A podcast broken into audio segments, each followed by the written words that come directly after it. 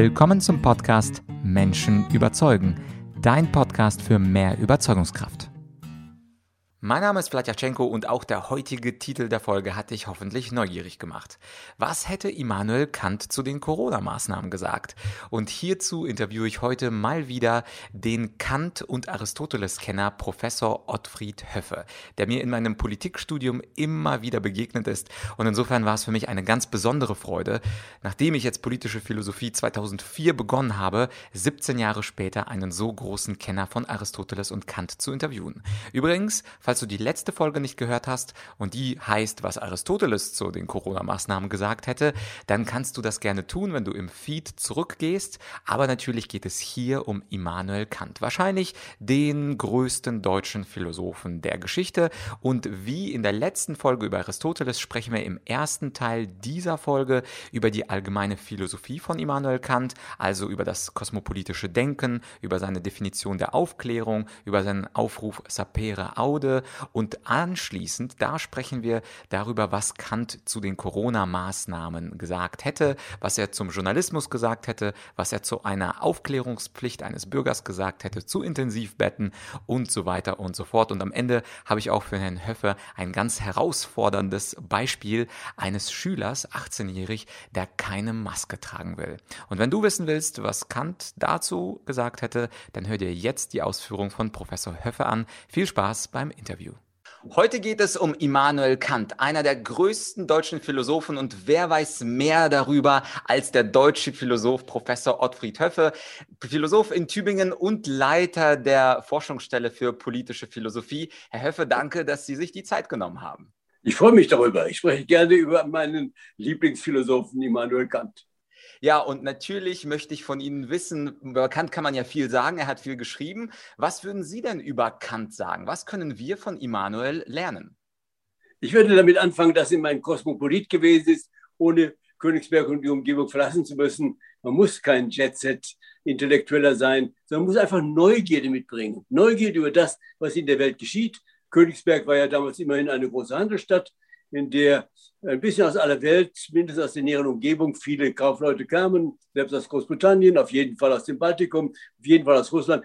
Äh, Kant hat sich mit den Leuten unterhalten, er war neugierig, er hat auch gelesen. Es war wahrscheinlich eines der lese, ja, lustigsten oder lesestärksten Personen dieser Zeit. Er konnte sich zurückziehen, mal für ein, zwei Tage, um das neue Buch von Rousseau zu lesen. Und diese Art Neugier musste viel wichtiger sein, als was wir manchmal pflegen. Mhm. Und das mit dem Kosmopolitischen, da sprechen Sie wahrscheinlich ein, das Jet-Set-Leben, wo man ein bisschen in Frankreich, ein bisschen in Italien, ein bisschen in Spanien ist, aber am Ende des Tages nur Latte Macchiato trinkt und Pizza isst, oder? Ja, das ist etwas, und vor allem, wo man überall mal gewesen ist, aber sich nirgendwo zu Hause fühlt. Ich meine, das ist unsere, ein Gutteil unserer Italienreisenden. Äh, die liegen dann am Strand und interessieren sich kaum dafür, dass im Hintergrund äh, Kulturlandschaften sind. Und sie gehen auch nicht hin, welche komplizierte, wechselvolle äh, Geschichte dieses Land hat. Da gab es Rom als ein Dorf, dann kam die Etrusker, dann gab es eine Tyrannenherrschaft, äh, dann ging das so über die Jahrhunderte, dann gab es das Römische äh, Reich, sowohl in Form einer Art Republik als auch eines Patriziats, einer doch sehr strengen Herrschaft von einigen königsähnlichen Personen. Dann zerfällt das Reich. Dann gibt es später den Kampf um Italien, unter anderem auch äh, von Frankreich aus gesehen. Ich meine, all das und vor allem die Kunstschätze sind unendlich äh, reich. Dafür sollte man sich interessieren. Auch für die Literatur. Man sollte lesen den Dante, der im Augenblick äh, mit seiner Divina Commedia mal wieder ein äh, Jubiläum feiert. Oder Machiavelli, das ist ein Prosaschriftsteller ersten Ranges. Und er ist nicht Machiavellist in unserem Sinne, dass er nur ein Zyniker der Macht ist, sondern der kennt die Welt, er kennt auch die lateinische Welt und von dort her, dorther schafft er Einsichten, äh, die uns fremd geworden sind. Das macht doch Spaß. Ja, ja, äh, guter, guter Tipp. Auch mal vielleicht den Machiavelli nehmen und damit am Strand sitzen, ist auf jeden Fall eine gute Idee. Was wäre denn noch ein anderer Wert oder eine andere Idee von Kant, äh, die wir oder von der wir uns inspirieren lassen können? Ja, auf jeden Fall die Aufklärung. Aufklärung ist ja Enlightenment, also sozusagen Licht in die Dunkelheit bringen. Vorurteile überwinden, neue Erkenntnisse schaffen. Aber Kant, ja, stillschweigend widerspricht er dieser Definition. Er sagt, Äh, das Hauptstichwort der Aufklärung ist sappere Aude, habe mutig deines eigenen Verstandes zu bedienen. Nicht die anderen sind schuld, die Eltern, die Lehrer, äh, die schlechten Jugendverhältnisse, sondern ich selber muss hingehen, selber gegen herrschende Meinungen, wenn es nötig ist, angehen äh, und auf diese Weise mich selber zu einem Aufklärer machen. Und da muss ich nicht wie im 18. Jahrhundert eines der großen Philosophen oder Naturwissenschaftler werden, sondern für mich in meinem eigenen Kreise äh, nicht zufrieden bleiben, sondern selber denken, auch nicht zum Beispiel mein Gehirn den öffentlich-rechtlichen Nachrichten überlassen oder irgendeine Zeitung. Äh, darauf liegt Kant Wert und das ist wunderbar eigentlich. Das mhm. vergessen wir. Aufklärung denken wir immer nur an Überwindung von Vorteilen, äh, Licht ins Dunkel bringen. Aber zuvor muss man sich fragen, wer ist denn dazu bereit und fähig, Licht ins Dunkel zu bringen? Ja, nur derjenige, der den Mut hat, sich seine eigene gedanklichen Faulheit, um es mal so scharf zu sagen, diese gedankliche Faulheit zu überwinden und selber sich Gedanken zu machen. Ich glaube, es gibt ein Zitat, was äh, Henry Ford zugeschrieben wird, was so ähnlich geht, sinngemäß, äh, dass die, äh, das Denken die schwerste Arbeit der Welt ist und deswegen tun sie es so wenige, überhaupt selber mal nachzudenken. Was könnte man denn tun? Wie hat sich Kant selbst, wenn das bekannt ist, motiviert zu denken? Wahrscheinlich lag ihm das Denken, aber was können ein Normalsterblicher, wie, wie ich beispielsweise, lernen, wie man das Denken ankurbelt? Vielleicht hat er auch eine Nachbemerkung zu seiner Biografie. Kant stammte aus ganz ärmlichen Verhältnissen.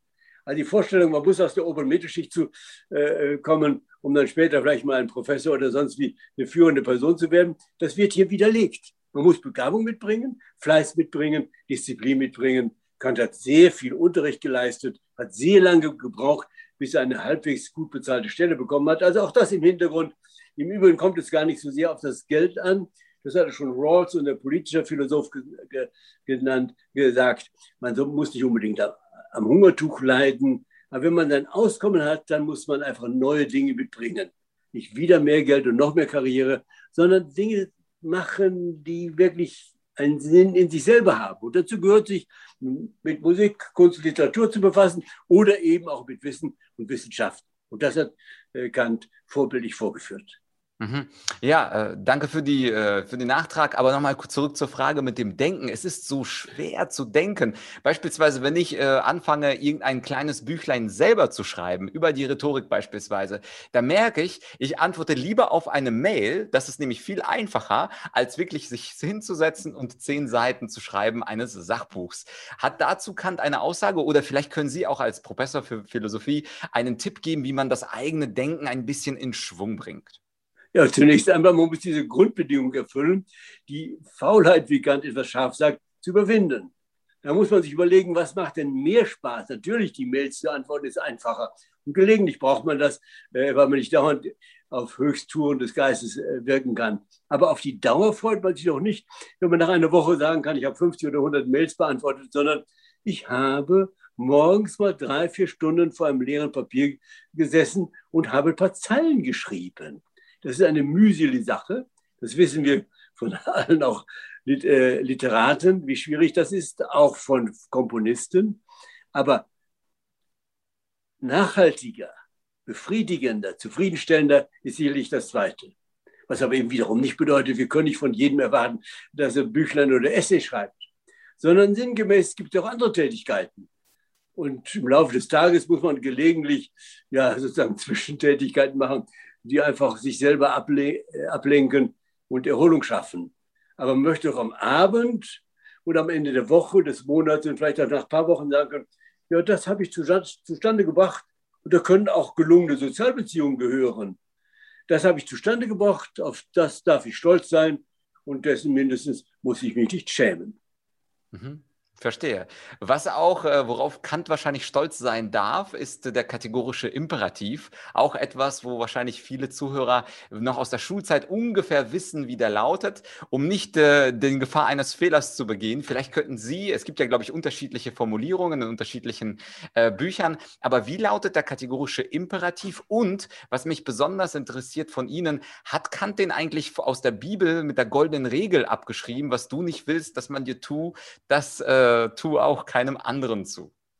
Ich fange mal mit der Formulierung an oder mit einer, vielleicht der Grundformulierung, und dann reden wir etwas über den Hintergrund äh, und auch die Tragweite. Handle nach derjenigen Maxime, von der du annehmen, also denken oder wollen kannst, dass sie als ein allgemeines Gesetz taugt. Entscheidend ist zunächst mal, der kategorische Imperativ ist wirklich eine Aufforderung. Die Kurzfassung könnte lauten, Anführungszeichen, handle, Punkt, Punkt, Punkt, Rufzeichen, Anführungszeichen. Ist ein Sollen. Der kategorische Imperativ ist nicht ein Moralometer, wie messe ich die Moral, auch nicht so etwas wie ein Moralostat, wie kann ich das sozusagen stabilisieren, sondern wirklich die Aufforderung an den Menschen, so zu handeln. Das nächste, äh, die Handlungsanweisung betrifft Maximen. Maximen sind subjektive Handlungsgrundsätze. Also Handlungsgrundsätze von der Art, soll ich ehrlich sein oder darf ich auch mal unehrlich sein? Soll ich Notleidenden helfen oder kann ich gegen fremde Not gleichgültig sein? Darf ich normalerweise ehrlich sein, aber auch gelegentlich auch betrügen und so weiter? Das ist halt der nächste Punkt. Und angesichts dieser Maximen fragt, das sind subjektive also Bestimmungen, Lebensorientierung eines Individuums, fragt Kant, was von denen ist denn als streng allgemeines Gesetz gedacht oder zu denken möglich. Die streng allgemeine ist deshalb wichtig, weil er auf diese Weise so etwas wie Objektivität schaffen will. In den Naturwissenschaften sagen wir, etwas ist objektiv, was eben entweder direkt oder im Hintergrund äh, allgemeine Gesetze hat. Und dasselbe überträgt Kant jetzt auf den Bereich des Handelns, aber eben dann bezogen auf diese Handlungsgrundsätze, die Maximen. Jetzt der Hintergrund. Kant sagt ganz deutlich, und hier lesen wir am besten die Grundlegung zur Metaphysik der Sitten. Und zunächst nur mal die Vorrede, da steht schon so vieles drin.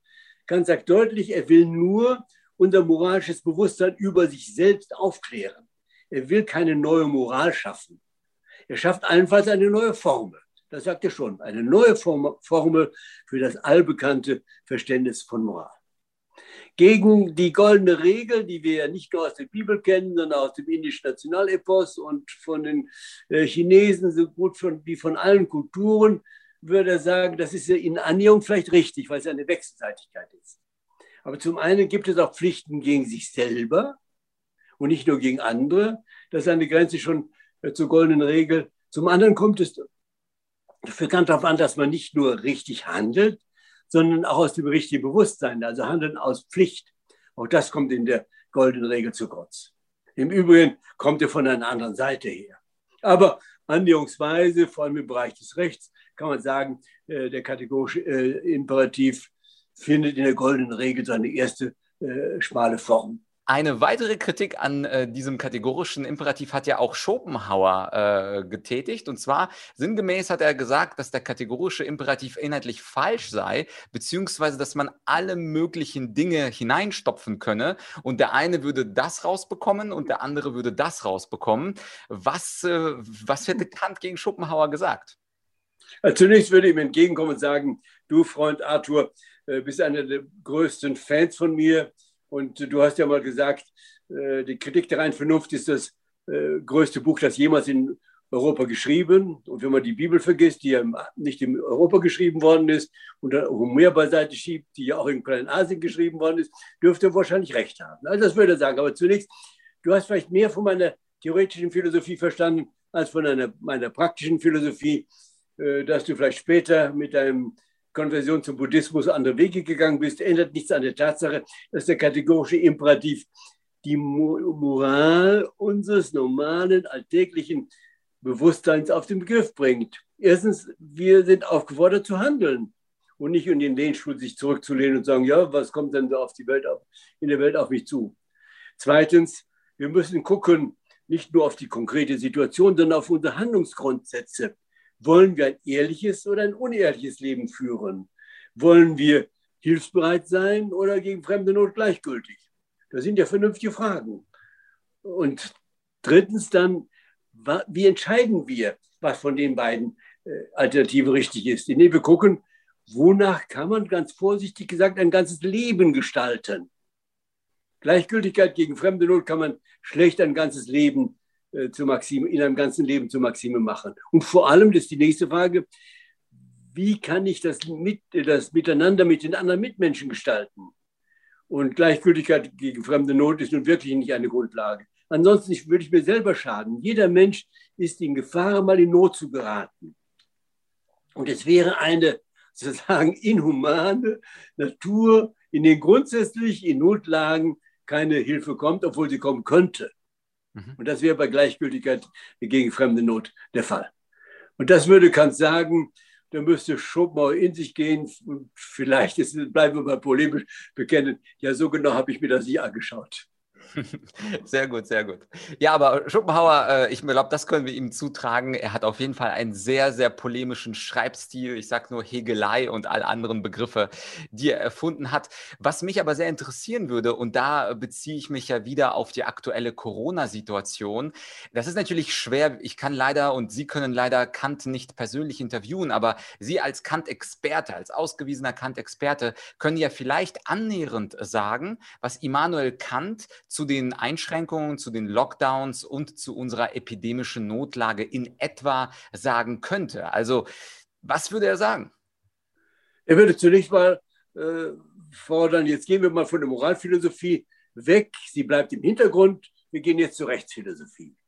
In der Rechtsphilosophie ist die Situation, dass verschiedene Menschen miteinander leben und denselben äh, räumlich begrenzten Raum die Erde teilen. Deshalb können sie nicht umhin, sich gelegentlich auch zu beeinflussen, in Kontakt zueinander zu geraten. Und dann lautet die Frage, was ist das moralische, rechtsmoralische Prinzip für dieses Zusammenleben? Und das lautet für ihn, handle nach derjenigen Freiheit, von der du annehmen kannst, dass sie als allgemeines Prinzip mit der Freiheit jedes anderen verträglich ist. Also die allgemeine Verträglichkeit von Freiheiten. Das ist ein ganz vernünftiges Prinzip. Das setzt voraus, dass alle Menschen gleich sind dass die Freiheit ein wichtiges Prinzip ist. Und jetzt würde er zur Corona-Politik sagen, ja, ist denn das alles nötig gewesen? Vor allem diese Schärfe. Habt ihr euch nicht die Mühe gemacht, genau hinzuschauen? Vergesst doch bitte nicht, der Virus heißt Covid-19, weil er 2019 entdeckt wurde. Da habt ihr schon mal drei Monate verschlafen. Ihr habt bis März geachtet. Dann habt ihr nicht angefangen, genau den Virus anzuschauen, sondern ihr habt auf die Bilder von Bergamo geschaut.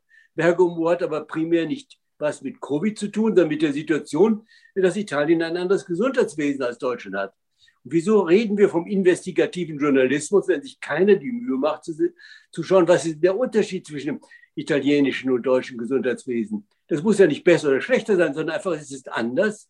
Deshalb war gar nicht zu befürchten, diese Überbelastung der Krankenhäuser mit den vielen anderen Folgen. Und das zeigt ja später die Daten, die aber leider etwas unterdrückt wurden. Es gab nie die Grenze der möglichen Intensivbetten. Dazu darf man nicht vergessen, von den Intensivbetten ist nur ein kleiner Teil von mit Covid zusammenhängenden Symptomen äh, belegt worden, viele mit anderen Symptomen. Und selbst von denen ist nur ein kleiner Teil von wirklich durch Corona und nicht nur im Zusammenhang mit Corona äh, beeinflussten Patienten geschehen. Also diese ganzen Dinge hätte man gesagt, jetzt schaut doch mal genauer hin. Muss ich denn als Philosoph euch beibringen, in die Erfahrung zu schauen und etwas erfahrungsgesättigter zu denken und muss ich euch beibringen, dass die Epidemiologen nur einen kleinen Teil betrachten und unsere Welt auch aus Kultur, aus Gesellschaft, aus Bildung, aus Wirtschaft und allem anderen besteht und muss ich euch beibringen, äh, dass da eine Güterabwägung nötig ist, welchen Schaden das für die Schüler hat, für die Eltern, die zu Hause im Homeoffice arbeiten, aus dem Homeschooling haben und unter engen Verhältnissen leben. Und darauf achten wir nicht achten. Eigentlich ist es doch eigentlich inhuman, was sie da gemacht hat. Also ich glaube, Kant würde da sehr streng sein und er würde auf jeden Fall ein Prinzip vertreten, was ja eigentlich unserer äh, freiheitlichen Demokratie gut tut, in dubio pro libertate. Die Libertate heißt natürlich die verschiedenen Perspektiven. Dass zur Freiheit auch gehört, dass ich gesund oder halbwegs gesund bin, ist ja richtig. Aber das ist ja nur ein kleiner Teil äh, der Freiheit. Und zu glauben, der Gesundheitsschutz ja als solche nicht beim Grundgesetz direkt steht, es geht nur um Schutz von Leib und Leben, dass der Gesundheitsschutz ein Trumpf ist, der alle anderen Grundfreiheiten aussticht, da würde Kant nur sagen, ich muss leider den Kopf schütteln. Habt ihr die falschen Politiker gewählt? Entschuldigung, das ist polemisch, aber ich glaube, in diese Richtung würde er argumentieren. Okay, okay, ja. Und wir hatten ja auch so ein Prinzip, Sapere Aude, also äh, sei mutig, dich deines eigenen Verstandes zu bedienen. So ähnlich könnte wahrscheinlich er auch kritisieren, dass wir einfach zu gutgläubig uns die Medien anschauen, beispielsweise die über Übersterblichkeit, über die Überlastung des Gesundheitssystems sprechen. Aber wir leben in so dieser paradoxen Situation. Wir können mit einem Klick zum Beispiel die Divi-Statistiken der Krankenhäuser uns einsehen und sehen, dass die Betten, äh, also Belegung der Intensivbetten zwischen 4.000 und 6.000 2000 standardmäßig pendelt. Es gab niemals, wie Sie auch angedeutet haben, eine über 80-prozentige Belastung der Betten und 2020 wurden ja sogar einige tausend Betten abgebaut. Das würde man erfahren, wenn man einfach auf das Statistische Bundesamt geht oder auf die Divi-Seiten und das erfährt man innerhalb von drei Minuten. Man muss also nicht mal Bücher wälzen. Das ist völlig richtig. Und da würde man auch erfahren, jetzt auf die letzte Zeit, dass zum Beispiel die Franzosen die Schulen voll geöffnet, geöffnet haben, dass die Spanier sehr viel mehr Freiheit erlauben, äh, dass die Schweizer, obwohl sie die doppelte Inzidenzrate haben, schon seit Wochen und Monaten auch das Skilaufen bei sich erlauben. Also die vielen Dinge, die ja nicht schiefgehen oder was mir immer ein Rätsel ist. In Salzburg wurde schon letztes Jahr wurden Festspiele abgehalten und dieses Jahr wieder unter Bedingungen, die dazu geführt haben, dass keine Probleme entstanden sind. Warum da nicht ein Aufschrei unter Kulturschaffenden war und sagt, schaut doch mal auf Salzburg, wir können das doch genauso gut. Hat niemand interessiert. Das werfe ich jetzt vor, erstmal den öffentlichen Medien, dass sie das nicht betonen. Zweitens den fehlenden investigativen Journalisten, dass sie das nicht betonen. Und ein bisschen auch den Politikern. Wir haben ja neben den Koalitionären auch die Opposition. Und die Opposition war in diesen Fällen nach meinem Dafürhalten viel zu zahm. Mhm. Und zum Schluss äh, würde ich äh, gerne so einen Einzelfall konstruieren, der ja durchaus realistisch ist. Und zwar nehmen wir mal an, ein 18-jähriger Schüler, der geht irgendwo auf ein Gymnasium und der weigert sich, eine Maske zu tragen mit der Erklärung oder mit der Begründung, dass es einfach keine hinreichenden Studien dazu gibt, dass Masken wirklich helfen. Er denkt, junge Leute äh, sind sowieso nicht gefährdet durch Corona. Das sind 0,00 Prozente, die überhaupt von Corona betroffen sind. Gleichzeitig aber gibt es natürlich den Staatszwang, zur Schule zu gehen. Und das weiß unser 18-jähriger Gymnasiast auch. Und jetzt ist er ja in so einem Konflikt. Einerseits gibt es diese Landesgesetze, die den Schulzwang vorschreiben. Andererseits möchte er aber nicht unwissenschaftlich handeln und hat eigene Prinzipien. Kant war ja auch nicht umsonst ein kategorischer Mensch. Also kategorischer Imperativ heißt, Prinzip geht manchmal sogar über die Lebensrettung. Also er vertritt ja die, äh, die Sichtweise, dass wir ein Prinzipienleben leben und nicht ein konsequenzialistisches Leben führen. Was würde oder was, was könnte, wie könnte so ein Schüler, und natürlich ist ein Schüler ein Beispiel, und wir können auch einen Arbeitnehmer nehmen oder einen Unternehmer, ja, aber ja. was könnte dieser Schüler nach Kant oder von Kant lernen, wenn er seinen eigenen Verstand bedient, dann sagt er, ich darf die, ich, ich soll die Maske nicht tragen. Der Lehrer und die Schule sagt, du musst die Maske tragen. Gleichzeitig, wenn er dem Unterricht fernbleibt, begeht er eine Ordnungswidrigkeit. Was tun? Also ich finde es ein sehr schönes Beispiel, weil die Schwierigkeit daran gut exemplifizierbar ist. Zunächst einmal könnte der Schüler sich darauf berufen, dass normalerweise ein Schulzwang besteht, aber die Kultusministerien den Schulzwang in diesen Fällen nicht durchgesetzt haben. Da könnte er sagen, ihr habt eigentlich ein schlechtes Gewissen, weil ihr seht, so ganz gut sind eure Gründe nicht. Sonst müsstet ihr die Leute eventuell mit der Polizei abholen und die, die Schule bringen.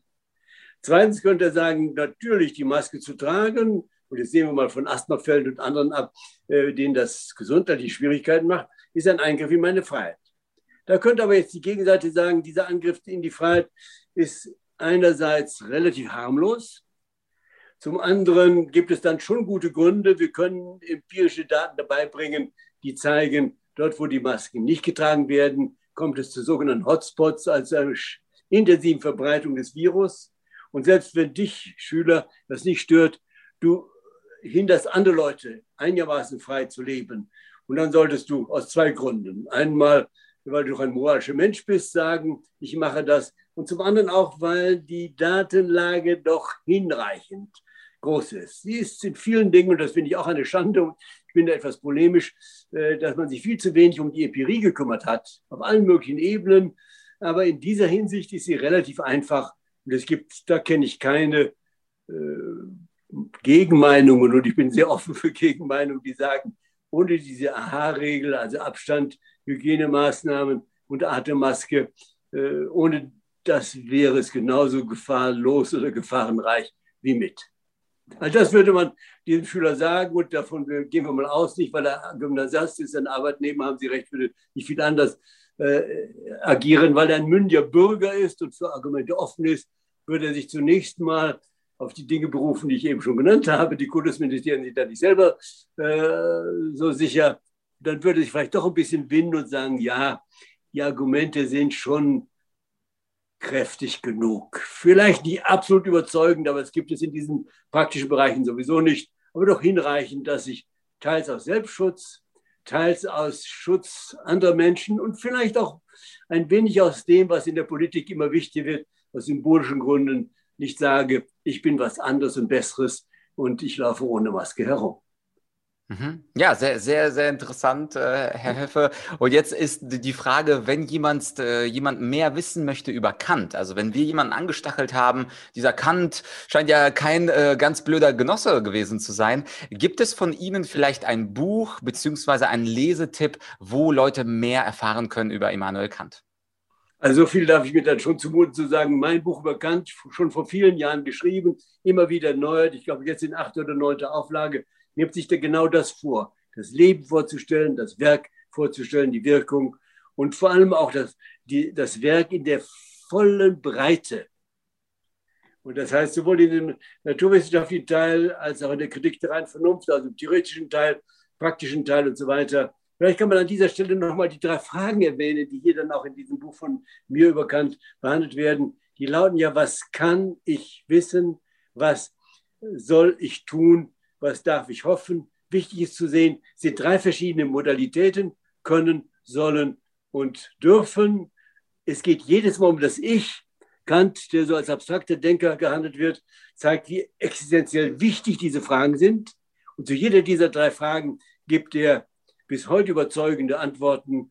Und diejenigen, die glauben, sie würden es besser wissen, ich bleibe wieder etwas polemisch, die sollten sich einfach dreimal überlegen. Sie könnten Recht haben, aber im Zweifelsfall nicht in dubio pro libertate, sondern in dubio pro Kant. Die besseren Argumente hat meistens, nicht immer Kant. Sehr schön. Und das Buch, äh, nur falls Leute es sofort holen wollen, wie heißt das, das Buch? Was das heißt genau das, also von mir verfasst, Immanuel Kant. Ah, okay. Ist äh, Taschenbuch erschienen, Beck, diese Paperback-Reihe.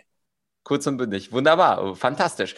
Zum Schluss wollte ich Ihnen auch eine Frage stellen, die ich Ihnen auch im letzten Interview gestellt habe äh, beim Thema Aristoteles. Und zwar, Sie haben unglaublich viel gelesen, sehr analytisch gelesen. Aber was war die Stelle in irgendeinem Buch, was Sie selbst am meisten beeindruckt hat? Vielleicht sogar, wo Sie gedacht haben, das, was Kant hier geschrieben hat, das habe ich nicht mal im annäherndsten irgendwie daran gedacht. Also komplett neues Argument, neue Idee. Was war das bei Ihnen? Ist etwas schwierig, weil ich Kant in vieler Hinsicht bewundere. Vielleicht eine Anmerkung, die er in der zweiten Vorrede zur, zur Kritik der reinen Vernunft geschrieben hat. Von dieser Schrift erwartet man ja, dass es nur ums Wissen geht, ums Erkennen. Und er sagt darüber, letztlich kommt es wieder darauf an, auf praktische Fragen, äh, dass man äh, die Einwürfe wider Sittlichkeit überwindet. Zu zeigen, dass auch die Kritik der reinen Vernunft, die zeigt, man kann Gott nicht objektiv erkennen, man kann die Freiheit auch nicht objektiv erkennen, dass es trotzdem Argumente gibt, die zeigen, letztlich äh, sind wir zur Moral berufen. Fantastisch. Herr Höfer, haben Sie ein ganz herzliches Dankeschön für Ihre Zeit. War mir Vergnügen. Ihnen vielen Dank. Ja, das war also das zweite Interview mit Professor Höffe. Ich hoffe, du fandest es genauso gut wie ich. Und wie gesagt, die Vertiefung der Philosophie ist notwendig, um die Philosophie besser zu begreifen, um die Autoren besser zu begreifen.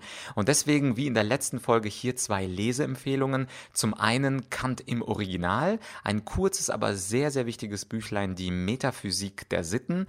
Einfach mal als Reklamausgabe. Warum nicht Immanuel Kant mal lesen? Warum auch nicht im Urlaub? Urlaub auf Mallorca. Abends kann man dann in den Bierkönig gehen, aber mittags, nachmittags beschäftigt man sich dann mit der Metaphysik der Sitten. Und das zweite Buch, da eine absolute Leseempfehlung, ist das Buch von Ottfried Höffe, das er erwähnt hat, zum Thema Immanuel Kant. Eine Übersicht über sein Leben, über seine wichtigsten philosophischen Forderungen. Ich glaube, das ist ganz wichtig, sich mit Philosophie zu beschäftigen, denn ganz häufig vergessen wir, dass die Tagespolitik oder das Tagesgeschehen im Grunde nur der Aus Ausfluss unseres Denkens ist, aber hinter unserem Denken stehen ganz bestimmte Prinzipien, hinter unseren Entscheidungen stecken ganz bestimmte Prinzipien und genau über diese Prinzipien, darüber denken Denker wie beispielsweise Aristoteles, Kant, Schopenhauer oder ähnliche nach. Und übrigens, wenn dir das gefallen hat, diese kleine Reihe, was Philosophen zur Corona-Politik gesagt hätten, es gibt ja noch sehr viele interessante Philosophen. Es gibt John Rawls, es gibt John Stuart Mill und ganz, ganz viele andere, die ganz sicher was Interessantes beizutragen hätten zur Diskussion.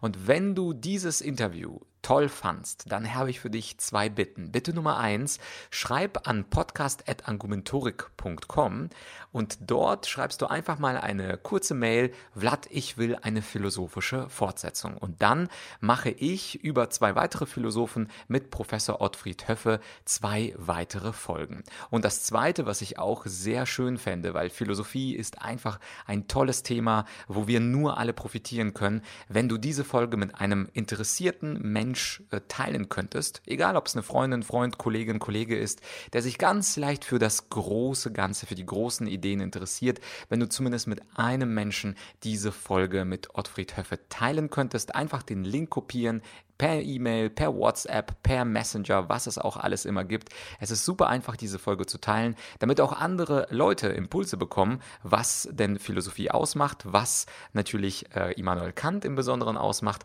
Und falls du die letzte Folge nicht gehört hast über Aristoteles, dann ist die natürlich absolut hörenswert. Das war's für heute von mir. Wenn du die Gelegenheit hast, bewerte auf Apple Podcasts diesen Podcast gerne mit fünf Sternen und einem schönen kleinen Satz an Rezension. Und ich melde mich bald wieder wieder, vielleicht mit einer Solo-Folge, vielleicht mit einer Interview-Folge. Lass dich überraschen. Bis bald, dein Vlad.